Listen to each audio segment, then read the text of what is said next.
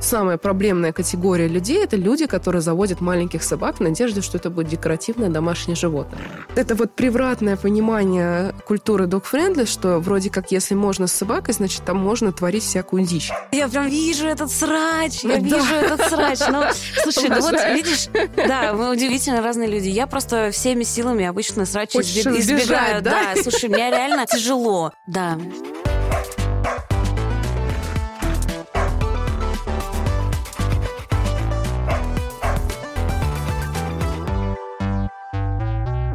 Всем привет! Вы слушаете Министерство собачьих дел. Меня зовут Маргарита Журавлева. Я официальный представитель Министерства собачьих дел, журналист, продюсер и собаковод. И рядом со мной Сабина Джавадова, собаковод и основатель проекта Dog Friendly Map. Привет! Привет всем! Ты знаешь, я хочу сказать, что ваш проект, мне кажется, это одна из первых вещей, которые я искала и обнаружила наряду с там выбором поводка, ошейника, шлейки, места, где моя собака будет получать прививки, потому что когда у меня появилась собака, моя личная, не та, которая вот у меня была с родителями, а моя собака весной 2020 года уже забыла, уже забыла, когда это было, в самом начале карантина, я стала гуглить, куда мне можно собакой. У меня самоед, он довольно большой, но меня совершенно не смущала эта идея, что вот сейчас скоро все откроется, и мы с ним обязательно пройдем по всем барам, куда можно. Я сначала просто написала в сторис, типа, ребят, накидайте, пожалуйста, куда можно пойти с собакой. И мне кто-то скинул ваш инстаграм, и, собственно, я поняла, что больше этой проблемы у меня нету спрашивать в сторис, куда пойти, потому что у вас, э, собственно, не только общепит, у вас вообще все места, которые в концепции dog-friendly.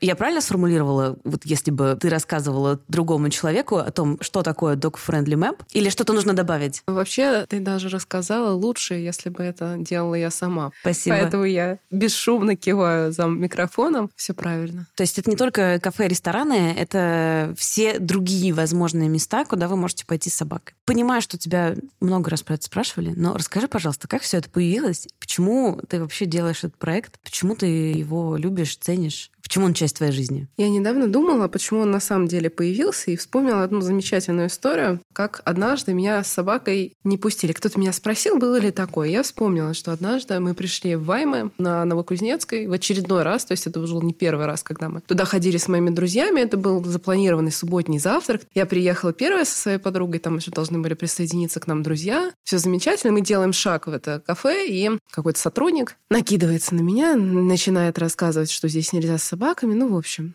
ну, нельзя, нельзя. Мы ушли. Но меня немножко расстроили его слова, и я подумала, что, а может быть, это какая-то его личная позиция, не относящаяся к политике самого заведения, ведь мы были там раньше, что, ну, как бы странно. Это был, я не знаю, какой-нибудь там 15-16 год. Ни о каком проекте вообще там не было речи. Там вообще действительно на пальцах можно было пересчитать места, где можно было прийти с собакой. И я нашла на Фейсбуке хозяйку этого кафе. Я ей написала эту историю. Я сказала, что ну, это как бы не совсем правильно. И, в принципе, человек, который со мной общался, не совсем себя корректно вел. Не обязательно было там настолько эмоционально. И еще какое-то свое личное отношение приплетать к этому сюжету. Вот что меня очень сильно разозлило. И в итоге, наверное, что на самом деле легло в основу проекта, она начала мне рассказывать, что вы что, не понимаете, что собаки это не гигиенично? Вы не понимаете, что нас закроет СЭС? Меня от злости аж трясло, потому что уже на тот момент я довольно-таки сильно разбиралась в законодательстве всего, что связано с собаками. Просто мне по жизни это было интересно, что можно, что нельзя. И от той чуши, которую человек нес, меня просто разрывало. Разговор закончился тем, что, естественно, меня блокируют через какое-то время. Ну, наверное, уже проект был, когда я это поняла. Я опять вспомнила эту историю и полезла посмотреть, как дела, собственно говоря, у сети Ваймы. Проходя мимо, я заметила, что у них висит стикерочек теперь на входе, что собака меньше скольких-то сантиметров можно зайти, там больше нельзя. Я зашла опять на страницу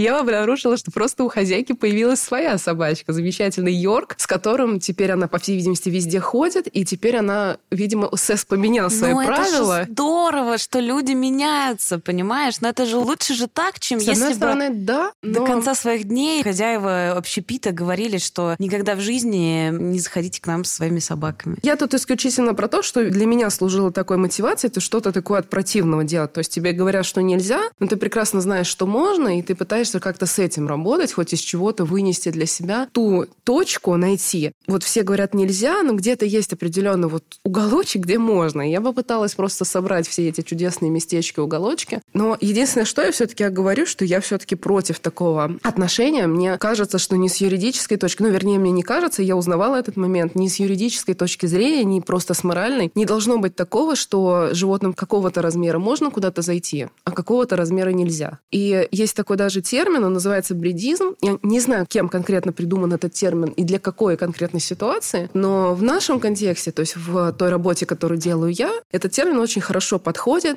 Э, бредизм – это приоритет одного животного перед другим. То есть внутри собачьего вида мы, получается, отдаем преимущество э, животным маленького размера. Вот я хотела тебя об этом спросить, потому что, мне кажется, ты буквально ведешь войну э, вот с, эти, я с очень, этой, я, с этой, я, видишь, с этой я цифрой очень 35 сантиметров, э, потому что я как не посмотрю, там обязательно какие-то у тебя, мне кажется, ну раз в неделю точно бывают сторис про то, что очередной там отель ответил, да, конечно, мы вас ждем, но собачка должна быть не больше 35 э, сантиметров в холке. Или там 8 килограмм. Это может любая абсолютно быть формулировка. Опять же, да, термин бредизм, он как бы нам говорит о том, что в принципе это не очень хорошо. И имея там какую-то юридическую базу, например, любая организация, там коммерческая, некоммерческая, предположим, давайте говорить о коммерческих предприятиях, может вводить определенные правила посещения этого заведения, ну или там отеля. Но внутри вот тех законов, с которыми ознакомилась я, невозможно отдать приоритет одному гостю и запретить другому гостю. То есть либо ты запрещаешь всей категории, то есть вот нельзя приходить с собаками, окей. То есть это для всех. Но мне кажется, что люди рассуждают так, что маленькая собака, скорее всего, э, будет спокойно спать, не знаю, сидеть, э, ничего не делать, а ирландский волкодав только тем, что он просто встанет с пола и развернется, он, не знаю, снесет э, стол. Но понятно, что и бывают маленькие собаки активные, и при этом у них часто бывают хозяева не очень вовлеченные в то, что с ними происходит. Я сейчас стараюсь выбирать выражение, да. Ну, то есть эти собаки как бы предоставлены сами себе и могут там, ну, не знаю, мешать вообще окружающим, например. И почему-то вот их хозяева не думают об этом. А мне кажется, сейчас, чем у человека больше собака, тем он, наоборот, пытается быть более вежливым и никого не задеть, и сделать так, чтобы собака никому не помешала. Но в целом мне какая-то логика здесь видится. Но она при этом, знаешь, такая очень поверхностная. Вот, насколько я понимаю, ты консультируешь иногда рестораны, кафе и вообще какие-то бизнесы по поводу того, как становиться док-френдли. И мне кажется, что если у бизнеса есть желание немножко пойти в эту сторону, то вполне вероятно, да, что они поймут, что, слушайте, разницы никакой нету. И, в принципе, если вы готовы пускать людей с собаками, то с одинаковой вероятностью любая собака любой породы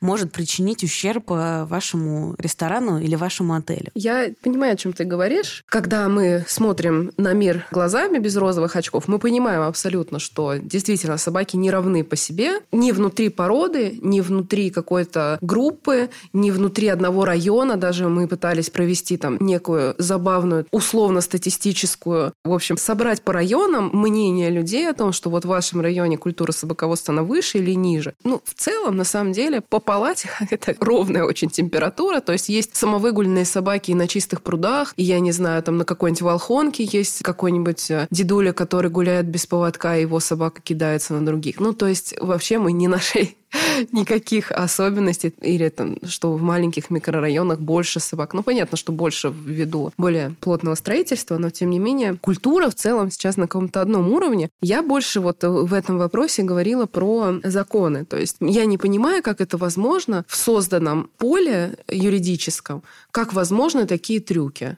То есть кому первому пришло в голову, что а почему бы нам не сделать избирательную какую-то политику касательно гостей, которые могут к нам прийти? То есть, условно говоря, что я гражданин Российской Федерации, что владелец, а, я не знаю, там, волкодава, как мы уже упомянули, предположим, что владелец небольшой баллонки, что человек без собаки, пришедший в заведение, мы имеем абсолютно равные права. Я не понимаю, на основании чего кто-то решил, что может измерять там собак в сантиметрах, в килограммах, я не знаю, в каких в породах, да, это же тоже очень был там первое время, когда я еще не очень понимала, как развивать проект, у нас тоже очень много было недопонимания с ресторанами. Например, мы добавляем на карту сеть ресторанов, уж не помню, что это было, там, предположим, восточная кухня или азиатская кухня. И там произошел тоже конфликт. Пришла девушка, у нее там была собака породы булли или не помню, что-то, короче, буль ну, что-то на, на вид э, агрессивное, на вид. Стаффи у нее была, я вспомнила. И их туда не пускают. Я связываюсь с ребятами, собственно говоря, с которыми мы работали по добавлению, на что они говорят, да, мы, кстати, забыли вам сказать, мы вот этих бойцовских не пускаем. Естественно, все происходящее всегда очень эмоционально мной воспринимается, потому что это все моя ответственность. То есть мне извиняться перед людьми и говорить о том, что, ребят, простите, мы не подумали про это, мы не задали соответствующих вопросов, и теперь вы там из-за нас, из-за наших, по сути, неправильных рекомендаций ну, оказались в неприятной ситуации. Планы, да, ну да, допустим. то есть, по, по сути, да, люди там собрались в выходной день, там красиво оделись, чтобы вкусно покушать, взяли собачку, доехали на машине до центра, чтобы их там развернули еще как-то, ну, в грубой форме, им высказали что-то по поводу их собаки. Это просто оскорбительно. Есть вещи в современном обществе, которые должны как-то вот контролироваться и фильтроваться людьми. Как вот сейчас вот э, тема, например, там национальности цвета кожи, она такая очень острая, и если мы хотим, ну, приличном каком-то обществе об этом разговаривать, мы очень осторожно стараемся это делать. То же самое Мне касается кажется, пород мы, собак. Мы скорее даже наоборот. Что касается национальности цвета кожи, в приличном обществе, наоборот, про это вообще не разговаривают, потому что... Ну да, как по все, этикету, да? Да, есть, в общем-то, равны. Вот, Давайте уточним на всякий да. случай для наших слушателей, что мы не делаем тут никакой... Вот для меня вот модель вот подобного поведения, мне кажется, что ее было бы здорово распространить в том числе и на породы собак. Ты знаешь,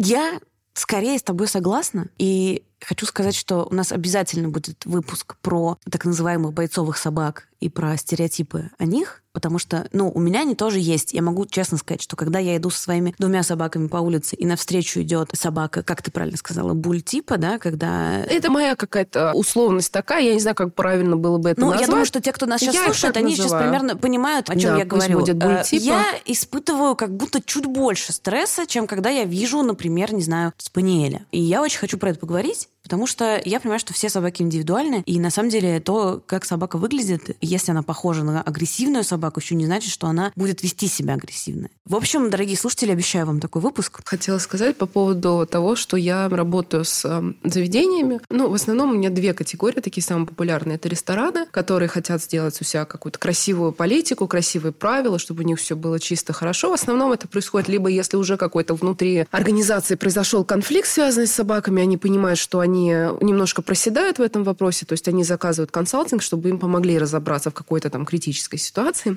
Либо второй вариант, они только открываются и сразу хотят заложить какие-то такие правильные основы взаимодействия сотрудников этого ресторана или этого отеля с гостями. А, бывает, что уже функционирует какое-то заведение, ничего особенного не случилось, просто они хотят в эту сторону двигаться и тоже спрашивают. Тут у меня было, например, так со Вкусвилл, на самом деле это такая коммерческая тайна, что мы на самом деле сотрудничаем со Вкусвилл, но мы сотрудничаем с ними не на коммерческой основе, потому что это как бы противоречит нашим моральным принципам, вот, потому что мы проект, который поддерживаем только так, места. подожди секундочку, вы все еще сотрудничаете, несмотря на историю про росты 35 сантиметров и твою войну? Ну, понимаешь, это очень такая тоже история, которая, возможно, кому-то покажется противоречивой, но для меня она супер естественна. Я не могу за эту работу брать с предприятия деньги, потому что если я с них возьму оплату за консалтинг, то как бы получится не очень хорошо. Потому что, ну как же так, мы же только за 100% dog-friendly. И вот все, что, да. собственно говоря, мы говорили до этого. Но с другой стороны, мне вот э, просто как человеку, который в этом разбирается, мне больно в какой-то момент стало от того, что эта компания делает, и я поняла, что если они продолжат заниматься этой ерундой, то просто они потонут вместе с ага, и для их тебя, затеей. Получается, что для тебя такой компромисс компромисс. Ты не берешь за это деньги. То есть как бы это, не, это не работа, это такое твоя просветительская некоторая деятельность. Ну, у меня с ними такая условная договоренность, что давайте мы отметим нам где-то вот впереди, что сейчас все, что мы делаем, это мы закладываем для нашего хорошего светлого будущего, когда вы будете пускать всех собак. То есть если с моей стороны я могу что-то для вас сделать и каким-то образом помочь это сделать, я готова, в принципе, в это вложить свои какие-то интеллектуальные силы. Давайте что-то делать. То есть из последнего, что мы обсуждали, тут не столько моя помощь была, наверное, актуальна, сколько, в принципе, такой мозговой штурм был. То есть я спросила у подписчиков, просто не указывала, о каком конкретном месте я говорю. То есть нужен был мозговой штурм, потому что как только начали пускать с маленькими собаками, начались конкретные проблемы. Маленькие собачки, ввиду очень-очень многих факторов, которые я все их там описала в сообщении для компании, они могут делать очень странные штуки, типа там сходить в туалет э, посреди магазина или громко лаять. И хозяева при этом могут вестись абсолютно по-разному.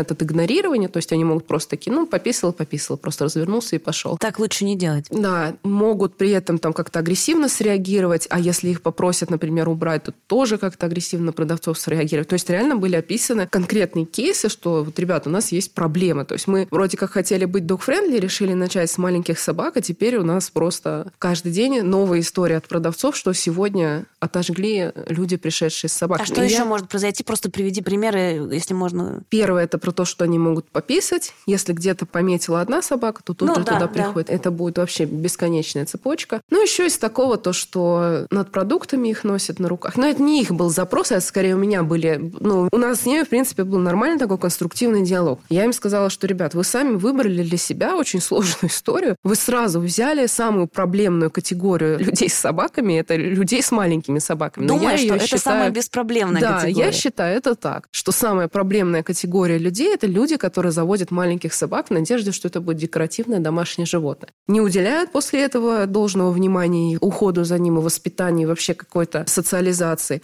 После этого именно почему-то для них, я не говорю, что это система, опять же, я очень не люблю систематизировать вещи, которым есть миллион опровержений. Занимаются ли с маленькими собаками? Да, занимаются. Я знаю тысячи прекрасных, замечательных маленьких собак. Занимаются ли с большими собак или забивают ли на воспитание больших, крупных, сильных собак? Да, тоже забивают. Такое тоже очень часто встречается. Но в общей какой-то парадигме я вижу это так, что действительно категория владельцев маленьких собак, она самая сложная сама по себе. По той мотивации, которая движет человеком, который заводит маленькую собаку, чаще всего там не стоит за этим там желание демонстрировать идеальное поведение своей собачки. Скорее всего, это все-таки для души, для красоты и так далее. Ну и, в общем, да, кажется, что она маленькая, что она сделает, но она же не покусает кого-то насмерть. Собачки могут подраться тоже, да, один из а, Да, я, вопросов. слушай, я, я с тобой абсолютно согласна. Да, что- Про магазины что- там у нее было тысяча вопросов, потому что я видела, как они колеблятся еще до того, как увидела от них письмо на почте о том, что там ребята нужна помощь. Еще до этого я наблюдала за ситуацией, видела, как они колеблятся туда-сюда. То они повесили стикеры, то они их сняли, то они их заменили на другие стикеры, сняли на следующий день, их там через пару недель сняли те. То есть я видела, что у них там какая-то серьезная борьба происходит внутри коллектива, скорее всего, да, который занимается этим. Я не знаю, что это за работа, там, пиар какой-нибудь или, ну, менеджмент магазинов.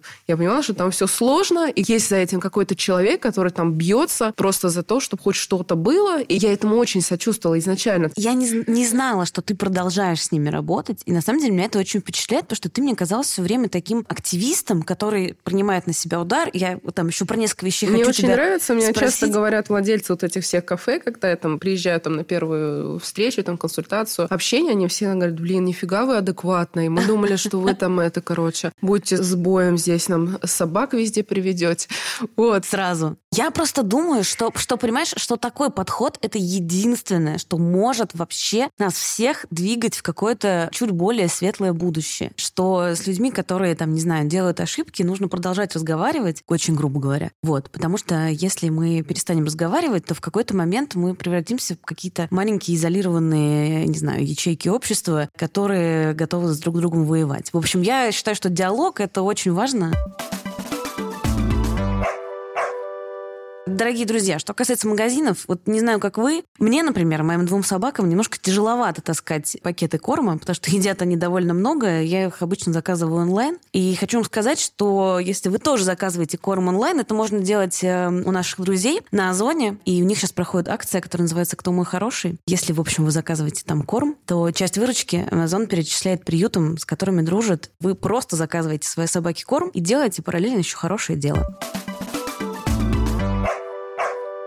Давай вернемся к dog-friendly Давай вопросам. вообще вернемся к плану. Смотри, я иногда думаю, блин, а может быть, я сошла с ума? Может быть, я чего-то странного хочу? Вот, например, магазины аптеки. У нас э, рядом с домом, куда мы переехали, аптека, там нет никаких стикеров насчет dog-friendly они или нет. Я обычно рассуждаю так, что я попробую зайти, если мне вот прям горит, и, например, мне нужно на прогулке зайти еще, не знаю, там за антигистамином, например, у меня аллергия началась. Если нас выгонят, ну, значит, я туда больше не буду заходить. А если все окей, то я просто буду знать, что я на прогулке с собаками могу вот э, в это место зайти. Понятно про аптеки, понятно про места, где ты, не знаю, там кофе с утра пьешь, хотя, в общем, тоже кажется, что это, может быть, некоторое какое-то излишество. Там про магазины у дома понятно. Но я, в общем, думаю иногда, что может быть, я как-то переугораю в этом желании. Может быть, это какое-то излишество хотеть ходить с собакой в рестораны. Как ты вообще это объясняешь? Я знаю, почему мы имеем на это право. Потому что мы просто этого хотим, и если мы никому не мешаем, то почему нет? Но какое у тебя объяснение? Ну, видишь, мне вообще вот эта формулировка очень обидна. Типа, зайду, если не выгонят. Потому что, блин, а зачем нужны законы? Зачем мы тогда их писали? Зачем так много людей трудилось годами над составлением всей вот этой вот э, тонны документов, чтобы мы в итоге не могли понять, что нам можно делать, а что нельзя? Во мне такая просто детская, наверное, жажда справедливости, что если я знаю, что это никаким законом не регламентировано, не запрещено, то я не считаю как бы должным даже как-то уточнять эти моменты.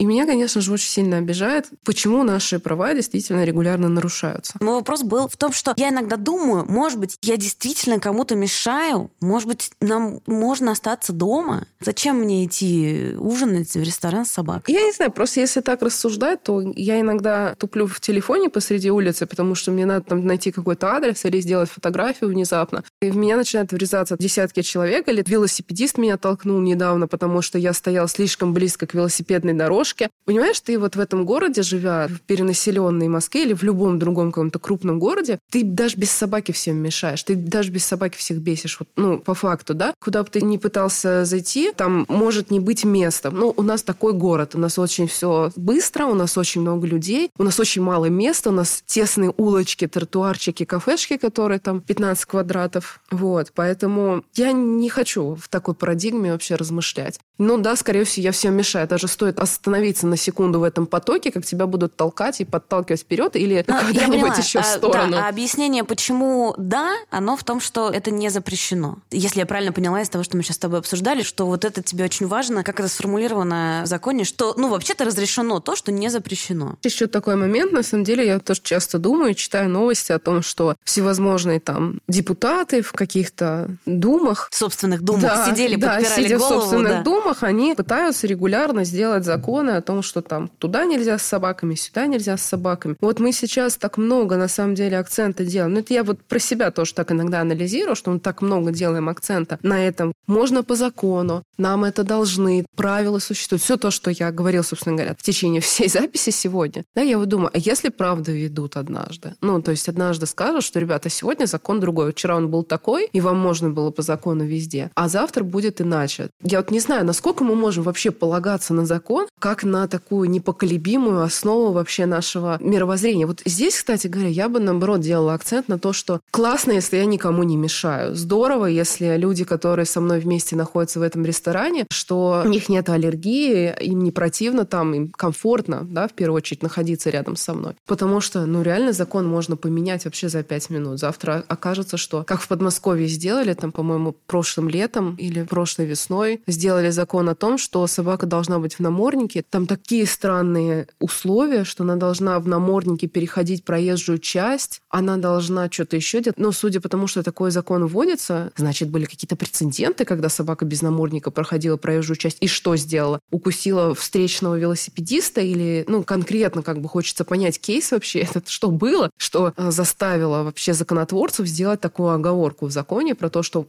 именно проезжую часть собака должна пересекать в наморднике. Я думаю, что, знаешь, это объясняется какой-нибудь простой вещью, что просто это место условно чуть более повышенной опасности, чем тротуар. Ну ладно, я понимаю, лифт. Ну да, окей, подъезд, довольно замкнутая зона, все-таки действительно может быть кому-то некомфортно. Но про проезжую часть у меня много вопросов. Я столько говорю про закон, про то, что вот мы должны за свои права бороться, что мы должны знать, что не может быть бредизма, не может быть притеснения одного вида перед другим. Но в то же время все может поменяться в любой момент. И тут как бы хочется еще сделать акцент на том, чтобы, блин, классно, если люди умеют воспитывать своих животных, и что они у них там послушные, действительно не кидаются лишний раз и спокойно, комфортно сами себя в первую очередь чувствуют в заведениях всевозможных, не разносят эти номера отелей, которые все-таки хотелось бы, чтобы они оставались чистыми, аккуратными, да, когда их там оставляют, и, и всякое такое. Знаешь, что я поняла? Мне кажется, что на самом деле то, о чем мы сейчас говорим, это в целом культура. И культура распространяется не только только на людей, на собак она тоже распространяется. И вот сейчас, когда я подумала об этом в таком контексте, в таком ключе, я поняла, что если понятие культуры для вас не чужое, то, наверное, вы способны и уже, скорее всего, потратили время и деньги на то, чтобы научиться лучше понимать свою собаку, на то, чтобы воспитать ее и на то, чтобы научиться с ней взаимодействовать, например, когда у нее случаются какие-то приступы повышенной активности, назовем это так. Я тут еще заготовила маленький спич вот по поводу того, что очень многие люди немного превратно понимают вообще понятие dog-friendly. Я это очень часто вижу и в самом начале видела, потому что я регулярно провожу съемки животных в кафе. То есть для того, чтобы наш э, блог развивался, нам необходимо там в неделю хотя бы там по три обзора на заведение выкладывать. Это может быть все что угодно. Это может быть отель, это может быть какое-то пространство, коворкинг. В основном это кафе и рестораны. И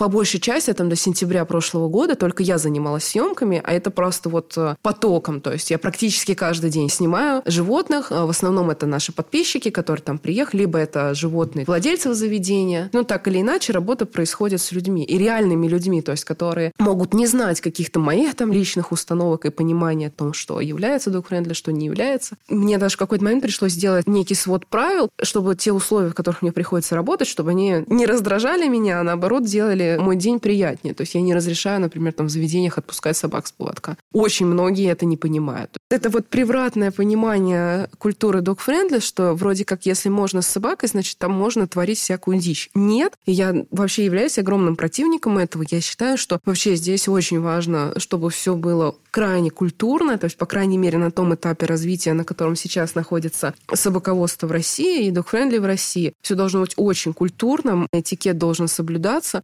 Недавно, буквально вчера, я прочитала целую колонку в одном из пабликов в Фейсбуке, который занимается собаками. Там так звучал главный вопрос, что, ребята, мы dog-friendly отель, и мы хотим стать лучше. Вот сейчас у нас есть вот это, вот это и вот это. А мы хотим сделать лучше нас. Расскажите, что бы вам хотелось? Я стала читать комментарии на свою беду. Я не знаю, зачем меня вообще понесло туда. Я так злилась. Я уже написала комментарий, что мне стыдно за большую часть комментирующих, но я потом его удалила, потому а что чем, меня узнают. В чем проблема? И потом мне еще это припомнят люди не совсем понимают, что бизнес — это бизнес, что отель — это в первую очередь отель, то есть это некое пространство, созданное для отдыха людей. То есть отель в лесу — это туда, куда люди вообще могут приехать без собак, с детьми, без детей, вообще одни, с парой. То есть там комфортно должно быть абсолютно всем людям. Но если этот отель при этом носит статус dog-friendly, то очень круто, что там в ресторан можно прийти с собакой, потому что для российских отелей это вообще как бы такого просто на пальцах пересчитать таких случаев. Круто, если там есть миски в номере, если тебе сумочку какую-то дают в самом начале заселения с классными там штуками, пакетики для уборки, всякое такое, там какие-то еще приколы, какие-то, может, вкусняшки еще положат туда. То есть, когда ты приезжаешь с собакой, тебя определенным образом также окружают заботой, как если бы ты приехал с ребенком, как бы если бы ты приехал один. Просто это дополнительный такой бонус, приятная фишка от отеля или заведения. А в комментариях там были такие фантазии, знаешь, из серии в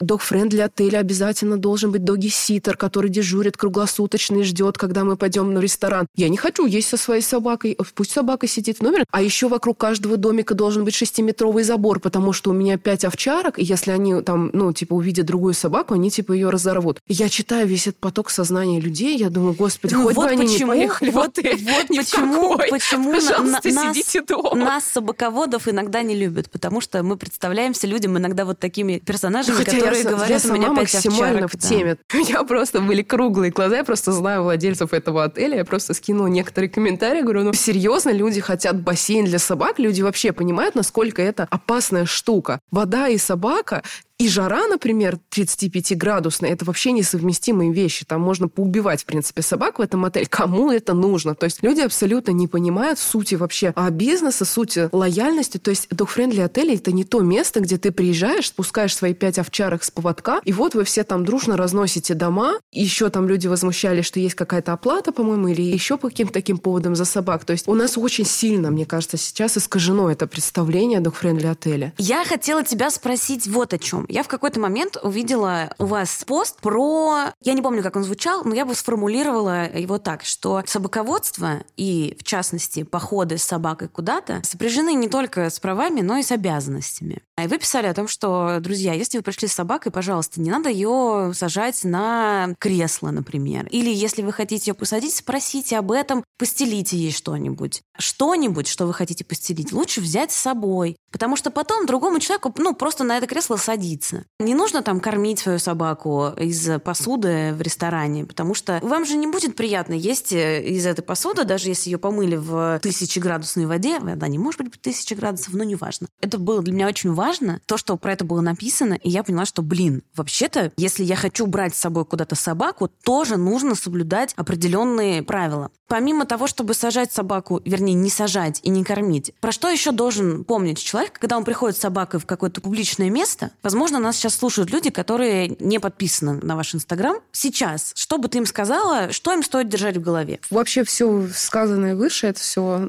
очень правильно, потому что это такие основы, которые вроде как они понятны всем, но на самом деле почему-то очень многие предпочитают это игнорировать. Сейчас я активно занимаюсь сайтом последние три недели. Я обожаю открыть там Инстаграм какого-нибудь кафе, чтобы там фотки посмотреть, что-то вообще почекать, вообще работает это кафе или нет, и там фотографии, типа там собаки на столе сидят. Ну, какой-то трэш прям. Ну, это правда прям ну, кринжовые какие-то фотки. Я не понимаю, почему кафе считают это нормальным. Не просто разрешать это делать, но еще и фотографировать это и выкладывать у себя в социальных сетях, то есть чтобы показать что. Людям, которые, скорее всего, без собак подписаны на профиль, собственно говоря, кафе, ресторана. Вот, вот это мне непонятно на самом деле. А так, в целом, мне еще бы очень хотелось, чтобы люди не отпускались с поводка. Я не знаю, почему меня так сильно именно вот лично. Меня вот это задевает, потому что я очень часто оказываюсь в ситуации, когда люди считают, что это нормально. И, может быть, даже пару лет назад я бы тоже могла сказать, что ну ничего такого страшного нет, в принципе. Но опять же, я исхожу из мысли, что все собаки равны. То есть насколько ты можешь отпустить своего самоеда и своего хаски в кафе, получается настолько же, насколько женщина, которая сегодня отпустила своих пуделечков погулять. Но получается, что это так,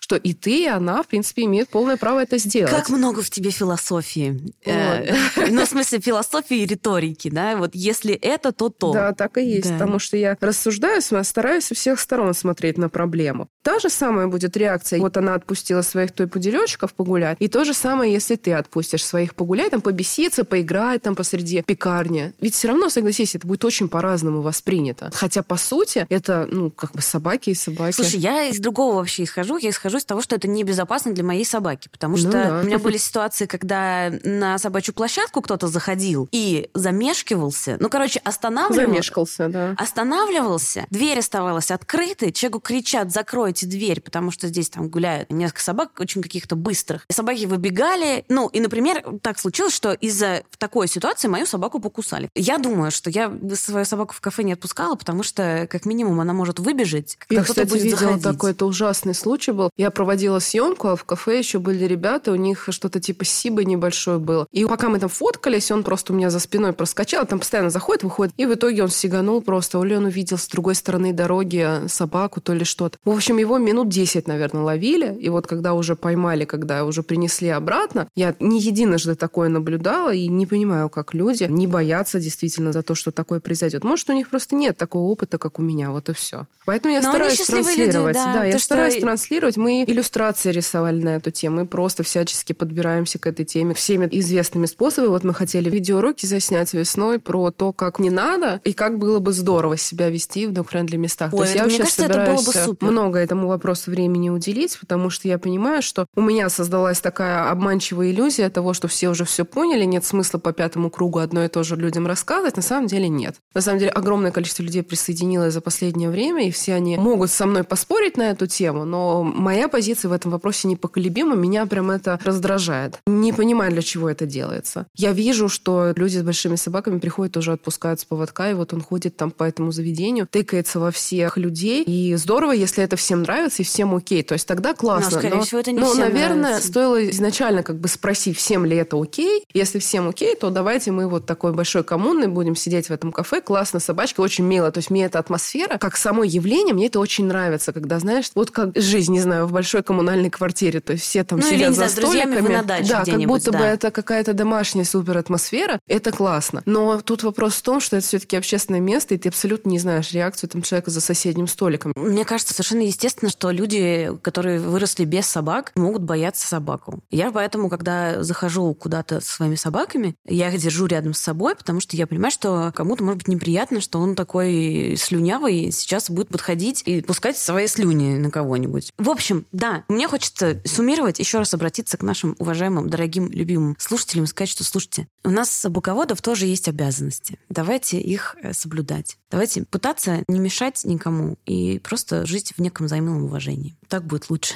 мне кажется. А как тебе история с намордниками? Мы вот пару дней назад подняли вопрос намордников, и тоже это, конечно, Я еще раз хочу сказать, какая такая... ты философская натура. Потому что ну, да, я вообще, я вообще не думала о том, что... Давайте поясним, что в аккаунте Dog Friendly Map был опрос, э, что вы думаете, когда вы видите собаку в наморднике, и там был вариант, что, возможно, вы сразу думаете, что она агрессивна, а не то, что хозяин подумал о, условно, вашей безопасности. Я не думала, что вопрос так ставится. Понимаешь, я вроде бы тут собачий подкаст делаю, да, я про этих собак разговариваю, блин, каждый день по несколько часов. Мне это не приходило в голову. И я еще раз тебя благодарю за то, какие вопросы ты поднимаешь, потому что так мне не представлялось, что это формулируется. Вот, расскажи про результаты опроса, к чему вы вообще пришли. Конечно, мы обязаны здесь подчеркнуть, что это не статистическое исследование. Выборка крайне мала, и в основном из тех людей, кто уже является хозяином собаки. Но, тем не менее, я столкнулась с тем, что действительно вот эта стигма стигма о том, что собака в наморднике, значит, она агрессивна, она абсолютно точно присутствует, очень плотно укоренилась в обществе. Скорее всего, владельцы собак второе, что думает, это что у животного есть либо зооагрессия, либо подбор, то есть активный, то есть люди стараются как-то избежать именно отравления животного, поэтому надевают намордник. И в меньшей степени кто-то задумывается о каких-то правилах и законах. Не то, что, знаешь, для меня это какое-то открытие, для меня было важно поговорить об этом и посмотреть реакцию. Я год назад делала пост о том, что почему намордник это dog-friendly, и тогда была очень негативная реакция, то есть люди писали, что нет, хрень, не согласны категорически, намордник это значит, что не dog-friendly, не пойду в место, где меня заставят надевать на собаку намордник, окей. Я это тогда как бы поняла для себя, записала, зафиксировала, прошел год, и вот сейчас, когда я еще раз сняла данные и поняла, я не просто так написала потом в сторе, что, ребят, пожалуйста, не говорите, мне надо было сделать вот так, надо было пойти на улицу с опросником, обратиться в статистическую компанию, ну нет, мне надо было сделать совсем другую работу, которую я для себя абсолютно точно сделала. Что дальше я хочу делать? Я хочу потихонечку начать в публикации вот эти обзоры ресторанов и так далее добавлять, короче, собак в намордниках. Мне бы очень хотелось начинать э, визуально фиксировать и как-то менять вот эту стигму собака в наморднике равно агрессивная собака. И показывать, что, в принципе, собака в наморднике в кафе – это тоже окей. То есть это тоже вариант нормы, если хозяин ее посчитал, что так будет лучше и комфортнее. Особенно, что касается, сейчас очень начинает распространяться вот эта тема, очень много обращений к нам, чтобы мы рассказывали про фудкорты, то есть обращаются компании, которые открывают всевозможные рынки, фудкорты и прочие такие места массового скопления людей. Я считаю, что здесь намордник вообще очень много проблем мог бы решить. Тут выбор такой. Или не ходить вообще, или ходить, но в наморднике. Для меня лично, может быть, я не до конца док-френдли, но для меня лично лучше ходить, но в наморднике, чем не ходить вообще. Потому что я как бы хочу, чтобы моя жизнь была комфортна максимально. Тут вопрос как бы в том, что комфортно ли собаке находиться в наморднике? Наверное, минут 20 комфортно. Я как договариваюсь сейчас с вот этими всеми гастрохоллами и так далее, вот этими пространствами большими. Давайте так, человек заходит в наморднике, окей. Он покупает еду в наморднике, окей. Но когда он занимает место за столиком, то с собаки можно снять намордник, потому что собака два часа не просидит в наморднике. Ну, это просто, ну, как бы, ну, в чем смысл этого мероприятия? Но пока она находится вот в этой толпе, когда там на нее могут наступить, она банально может как-то попытаться себя защитить, кто-то кого-то укусит, это будет ну, максимально прям неприятно для репутации какой-то организации. Давайте оставим все-таки намордники в этой ситуации, но за столиком можно снять, когда все расположились, когда все расслабились, пожалуйста, можно находиться без намордки. Я вот так договариваюсь сейчас. Но в целом у меня есть э, идея такая вот это вот нативно начинать вводить намордники через публикации наши. Как ты считаешь, насколько с твоей деятельностью соотносится слово «миссия»? Вот я сейчас задумалась. Ну, видишь, я очень такой э, человек. Э, Хорошо, давай, сложно быть, Давай по-другому.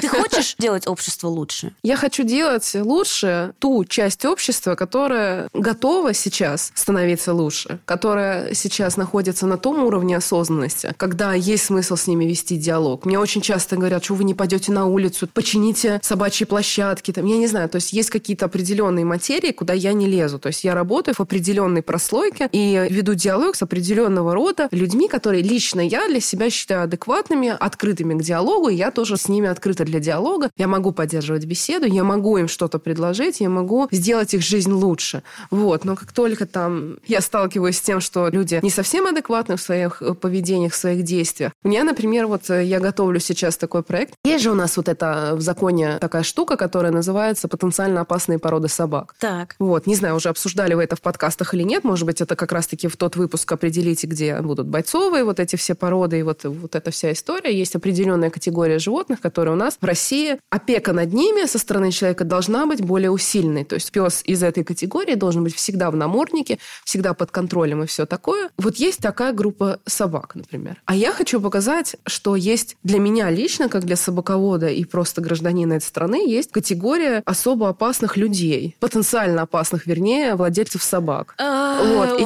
Ой, я прям вижу этот срач, я вижу этот срач. Ну, слушай, ну вот видишь, да, мы удивительно разные люди. Я просто всеми силами обычно срач избегаю. Да, слушай, мне реально тяжело. Ты знаешь, я уже говорила, что мы прошли с нашим проектом действительно крещение огнем и мечом, когда мы выкладывали историю как раз-таки совместные проекты все наши с «Твое собачье дело». Для меня это была такая мощная психологическая встряска, когда мы делали проект, э, сидели две собаки как раз-таки бультипа, породы булли, и они держали в лапах таблички, ну, типа, мы поставили рядом с ними таблички, на которых было написано, а почему нам нельзя, вы же dog-friendly. Это как раз-таки про то, что некоторые там отели, кафе и так далее разрешают с любыми собаками, но не разрешают именно с собаками типа а опасными, там, бойцовскими, всякое такое. Это была первая волна, когда нас просто разорвали. У людей, серьезно, я не знала на тот момент, я никогда не думала, что можно делать что-то хорошее про собак, столкнуться с таким негативом. То есть ты не представляешь, что было. Я блокировала людей с аккаунта Dog Friendly,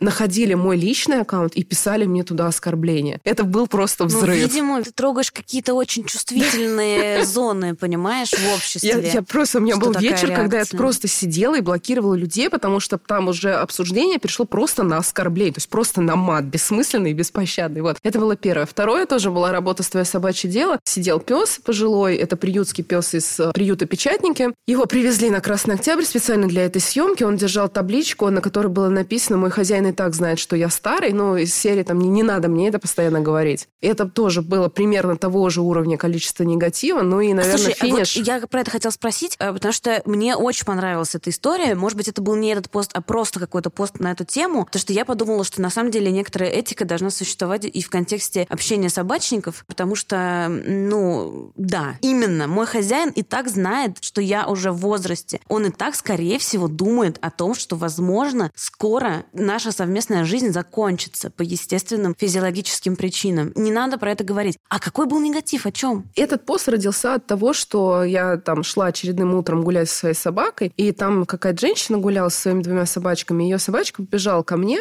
а Керри была очень страшная, по-моему, жара, и, и он был еще после операции. Вот, ему удаляли зубы, и она сказала такую фразу своей собаке, что, типа, не подходи к нему, видишь, он болеет или что-то такое. У меня началась просто истерика. Потому что, ну, представляешь, да, у меня состояние, когда там собака после операции, когда я только-только отдала кучу денег, пережили наркозы и так далее. То есть и так я была на таком эмоциональном дне.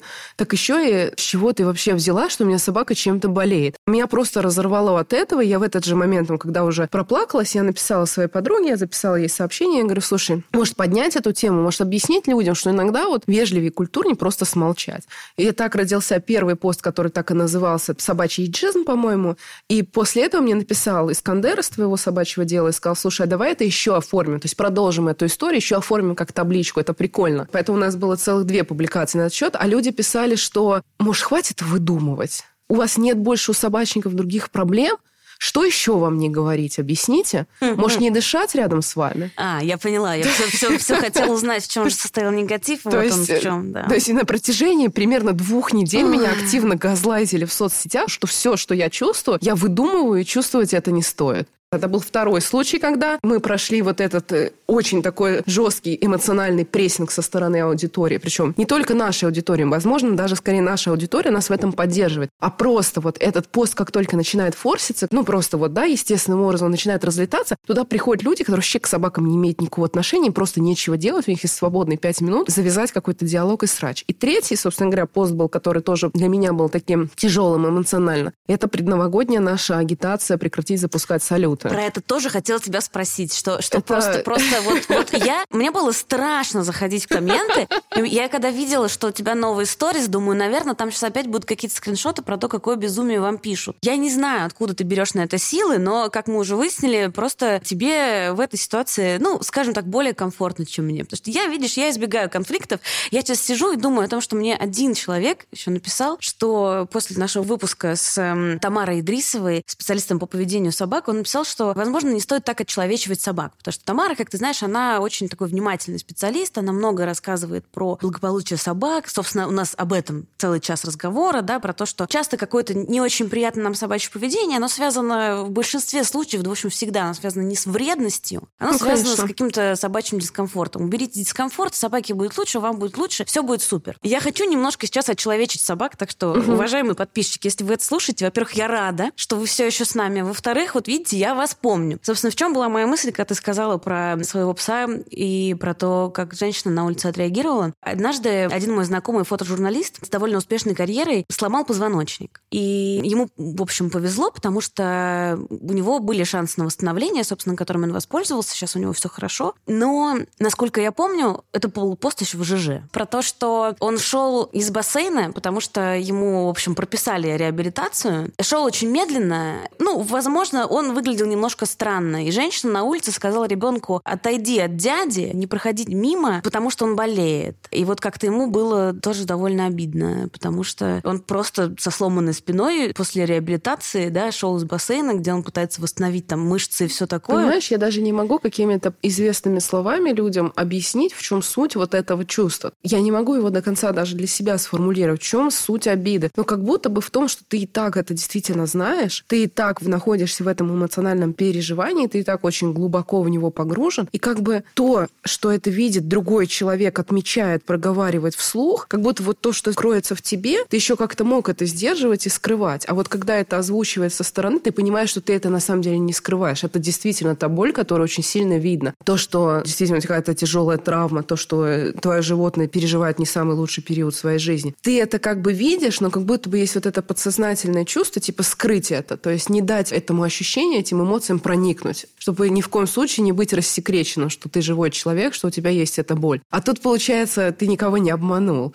Ты действительно как бы весь э, светишься своей болью, своим вот этим вот переживанием. Ну уж не говоря о том, что физически как бы видно, что ты болеешь. Поэтому я думаю, что что-то такое, но опять же, это все очень тяжело формулировать. Мне еще кажется, что просто на самом деле это не очень э, культурно. Возвращаемся к вопросам культуры. Но такие они эфемерные, конечно, знаешь, культура, этика, да. А тот же человек, кстати, который сказал, что я слишком очеловечиваю собаку, он написал, что ну, в целом все, что вы говорите, очень укладывается в подход антиабьюза и прочей новой этики. Это была сейчас не прямая цитата, но примерная. Как, как бы все логично, человек все понятия вместе поставил, потому что ему ну, кажется, да, что это какой-то вот да. Э, и группа там, там тоже очень многие писали про эйджизм, что опять вы напридумывали каких-то американцев, понабрались каких-то там определений, сами не знаете, что это значит, какой еще собачий эйджизм. Да ведь этот пост мог остаться незамеченным. Ну, не понял человек и не понял, о чем это. Ну, как бы и пошел мимо. Было куча шансов, что это никого не зацепит. Тем не менее, мы не только зацепили людей, мы еще у них такое вот чувство как бы вызвали. Серьезно, это проблема. Люди голодают, там умирают, я не знаю, столько несправедливости в мире происходит. Вы переживаете там из-за своих чувств, из-за того, что собачки умрут. Ну, блин, да, умрут, собачки смертно, представляете? То есть ты понимаешь, что люди вообще не анализируют ничего вокруг себя. То есть не, ну, тут даже не про культуру речь, а вообще про какой-то самоанализ какой-то внутренний.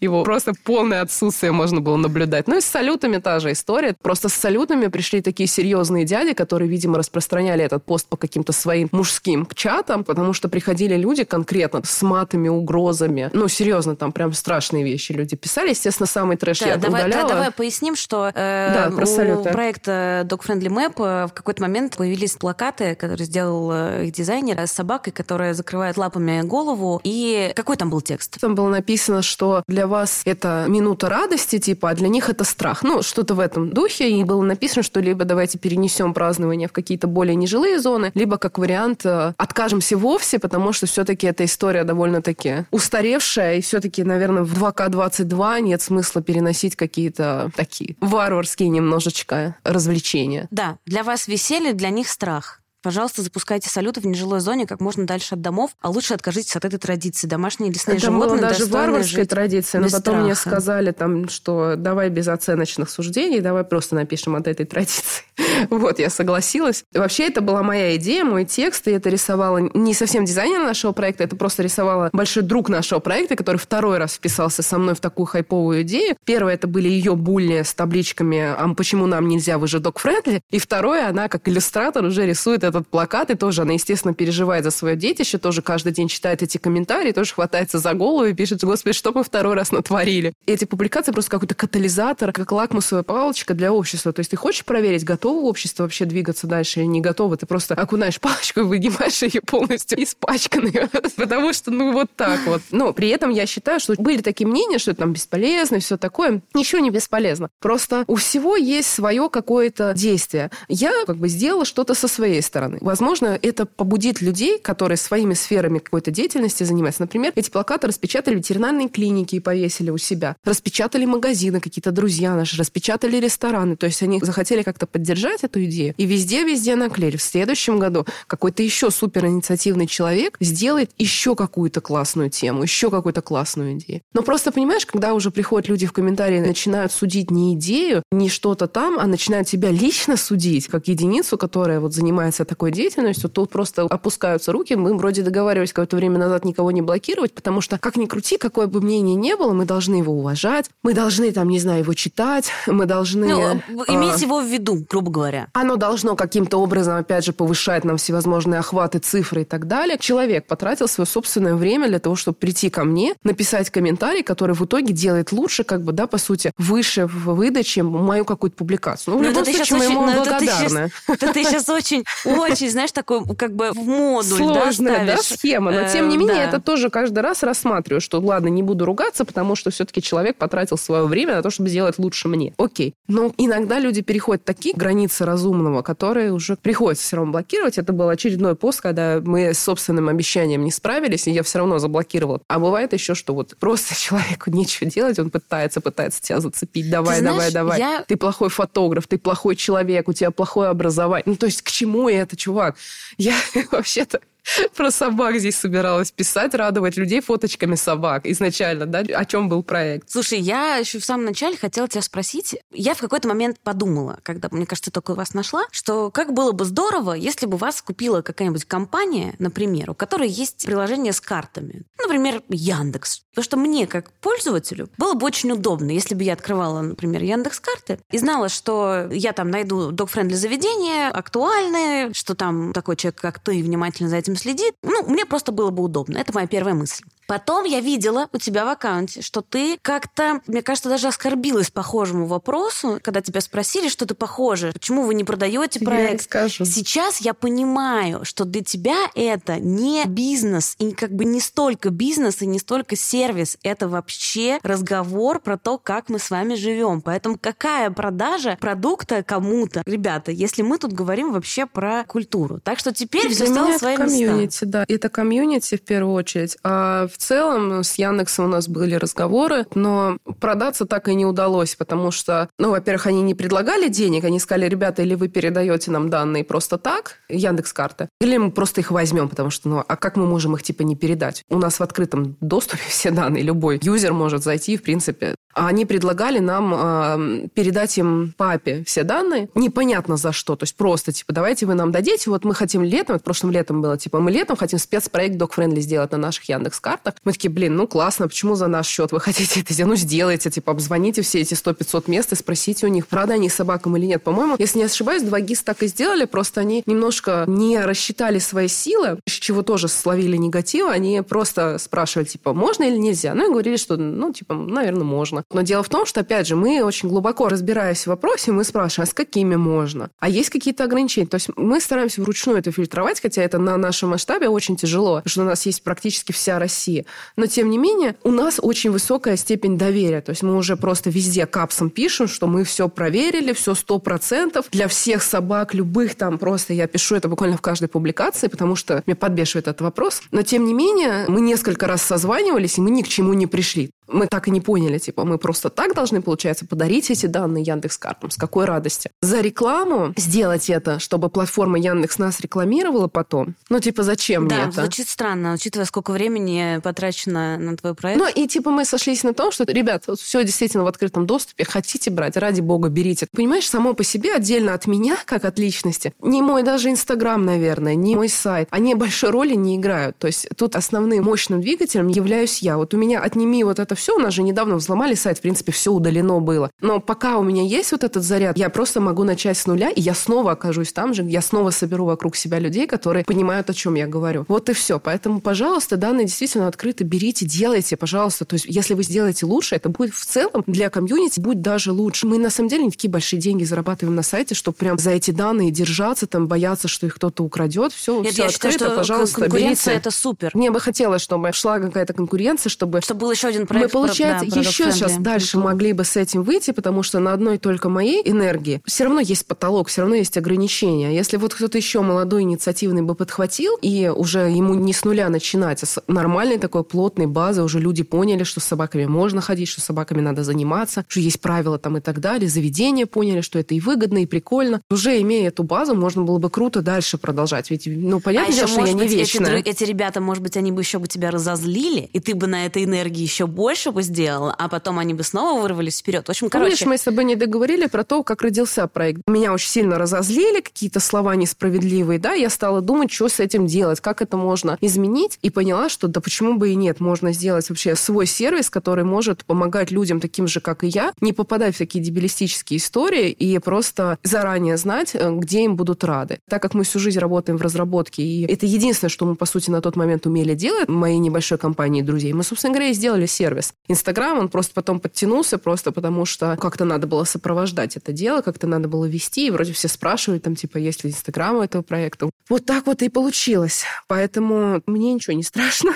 слушай, у нас такой, на самом деле, философский разговор, но подкаст про собак, поэтому давай чуть-чуть поговорим про твою собаку. У нас есть два обязательных вопроса. Первый вопрос такой. А Что самое дорогое уничтожала твоя собака? Сложно сказать. Вот у меня один из тех уникальных Джек Рассел терьеров, который вот физические вещи не портит. Не могу так навскидку То сказать, что он что-то испортил. туфли, паспорта? Никогда, никогда ничего такого не делал. У него такой тип характера, что он такой флегматик, немножко сам в себе и э, человеческими вещами не особенно интересуется. Вот у меня Миша такой. Я бы ответила ничего, действительно ценного он никогда не портил. Ну, случайно, знаешь, там иногда бывало. Бабушка мне подарила такие красивые бокалы на новоселье, и он приподнялся на стол, чтобы посмотреть, что лежит на нем. А столик такой был шаткий, там я заказала с Алиэкспресса такой милый столик журнальный. И он просто лапами переворачивает его, и получилось, что все в дребезги разлетелось. Поэтому сложно его обвинить в этом. Скорее, моя вина, что я все это оставила так. Мои бокалы не прожили и пары минут.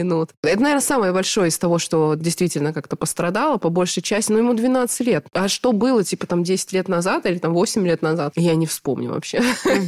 Это слишком давно было. Почему такой выбор породы? Почему ты такую собаку завела? Как так получилось? не моя собака изначально была, и, ну, в принципе, наверное, до сих пор он больше любит своего второго хозяина. Так просто получилось, что собака стала жить со мной. Но я ее не покупала, я ее не заводила, и мы с ним познакомились, когда ему было 4 года. Но он живет со мной теперь. Последние, получается, 8 лет. Поэтому ничего не могу сказать, вот что досталось, то досталось. Вот мы когда только-только начинали вместе жить, у него вообще были в поведении просто жуткие косяки, я себя крайне неправильно вела, и из-за этого только хуже становилось, вот, и не сразу дошло вообще до какого-то понимания, что нужно работать, что нужно что-то с этим делать. У меня никогда не было собаки, и я больше скажу, у меня даже никогда не было... Ну, у меня были все какие-то фантазии, что, может, я когда-то заведу собаку, но я бы, наверное, ее никогда сама не завела, правда. Я не представляла себе, что это такое вот до момента, пока это маленькое чудовище не появилось, потому что И он... так все сильно изменило. По сути, да. И это было действительно не мое решение, но оно стало судьбоносным в каком-то смысле, потому что мы жили очень долгое время в центре, мы как раз-таки ходили во всякие места, мы что-то расшаривали. Я когда первый раз увидела где-то в Инстаграме у знакомой первые места там на Патриарших прудах, где можно было прийти с собакой, я буквально искала там среди друзей, там, давайте, кто в ближайшие выходные свободен, пойдемте. То есть я не могу понять, почему меня так эта культура притягивает. Но, во-первых, это прикольно, не всегда ты можешь домой там кого-то позвать, а одновременно погулять с собаку, куда-то зайти и провести время с другом. Ну, для меня, как человека, который любит Ну, все какую-то логистику своей жизни выстраивать, да, для меня это какая-то просто идеальная схема. То есть это просто 10 из 10, ты сразу убил столько зайцев. Вот, поэтому я очень А, то есть хотела... ты так прагматично подходишь. Я просто вначале тебе говорила, что я представляла, что мы с Львом будем ходить по барам, и мне казалось, что вот мы очень будем красивые просто. И это тоже, я думаю, культура какая-то, которая, возможно, где-то была вот так визуально воспринята, где-то в кино, где-то подсмотрена. Вот. А для России, конечно, это было диковато. И я помню, как было классно. Мы пришли с подружкой, было кафе на Патриарших прудах двухэтажный. Мы на втором этаже расположились, собачки, там им какие-то вкусняшки принесли. Просто восторг. Это были, действительно, там 14-15 год. И я там все это фотографировала, как здорово. И их там с собачкой фотографировала. И пришла, видимо, жительница Патриарших прудов со своими лабрадорами двумя. Ну, у меня просто был разрыв сердца. Это такое было для меня потрясение. Я не могу объяснить, откуда это вот... Мне кажется, это немножко еще все про какой-то уровень жизни. Мне кажется, что это про какой-то такой размеренный, комфортный образ жизни, что ты вышел с собакой, взял кофе, да. Ну, то есть, э, не знаю, в советское время люди кофе с собой не брали. Знаешь, да, это про комфорт, это про то, что это некое такое излишество, опять же, да, то есть такое что-то вот позволить себе Да, что-то не связанное с классное. выживанием. Да, не связано с выживанием. Поэтому я еще вспомнила, что изначально почему меня тоже тянуло очень сильно в эту сторону, потому что мы с собакой много путешествовали. То есть я, в принципе, была с ним практически по всей Европе мы катались так или иначе. То есть из последнего, вот до ковида мы успели слетать в Черногорию, нет, мы съездили на поезде в Латвию, туда и обратно. И, собственно говоря, наступил ковид. Но с тех пор я, ну, просто это бессмысленно. И вообще сама организация, логистика путешествия с собакой, она и так довольно сложная. Плюс еще прибавь туда вот эти вакцинации, Ну да. паспорта привитых и так далее. В общем, для меня сейчас это А просто летает? Были перелеты, где он летал со мной рядом, где-то были перелеты, где он летал отдельно от меня в багаже. Очень по-разному было. У тебя нет фобии полетов собаки в Нет, багаже? у меня нету. Как бы естественным образом ты в любом случае всегда очень сильно переживаешь. Я тебе больше скажу, даже в первый наш период, когда он был у меня, сидел в ногах, и он страшно переживал, потому что это вообще какой-то несвойственная животному история. Хотя мы приучали к этому контейнеру, все равно тебя заперли там. При этом хозяин почему-то тебя не выпускает, но сидит рядом. Эти самолеты просто микроскопические, там переноска практически не убирается под сиденье, то есть она убирается на три четверти. И вот настолько ноги поставить некуда. Ну то есть да, ты странная сидишь ногами под, на перенос, то есть просто какой-то дурдом был. Первый полет, даже когда он рядом со мной был, это было, честно говоря, на любителя. Я не из тех просто людей, кто, знаешь, там типа э, сели, все разложили, собаку достали, все, Мгм. сидим, Но летим. это еще запрещено Вот, да, случаев. то есть я не из этих людей, сказали, что не доставать, значит, вот не достаем. удивительно, что ты не опасаешься перелетов в багаже, потому что вот не знаю, я я, много с кем знаю разговаривала. что у людей есть из-за определенных событий сложившееся такое мнение об этом, но мы все понимаем, что ежедневно там сотни, тысячи собак летают, и ничего не происходит. Но единичный случай того пренебрежения жизнью животного, который мы видим, который, к сожалению, ужасны, фатальны и так далее, они перечеркивают вообще миллион, миллиард случаев вполне себе удачных перелетов. Еще один наш постоянный вопрос. Мгм. Э, Топ-3 имен твоей собаки. Керри, так это основное его имя, да? Я правильно поняла Ну, задание? мне Как можно я- добавить как еще называю? сюсечка, пупусечка или ну какие-то вот, да, еще то есть, варианты. э, да. то есть Керри я его еще называю жопкой и называю крошкой-ножкой. Это из э, Рика Морти. Там был персонаж крошка-ножкой. Мне так это понравилось, потому что у него действительно по сравнению с другими собачками, ну так как он низенький Джек Рассел, у него маленькие ножки. Ну, наверное, как-то так. Не вспомню еще, еще какие-то прикольные клички. Спасибо. Это была Сабина Джавадова, основатель проекта Dog Friendly Map. Э, У нас был начало разговора очень философским, как вы уже поняли. А конец разговора не таким философским, и более веселым, потому что на самом деле жизнь собака — это классно и весело. Просто будьте культурным человеком, думайте и о себе, и о других, и тогда все будет супер. Вы слушали подкаст Министерства собачьих дел. Спасибо, что пришла. Спасибо большое. До свидания всем.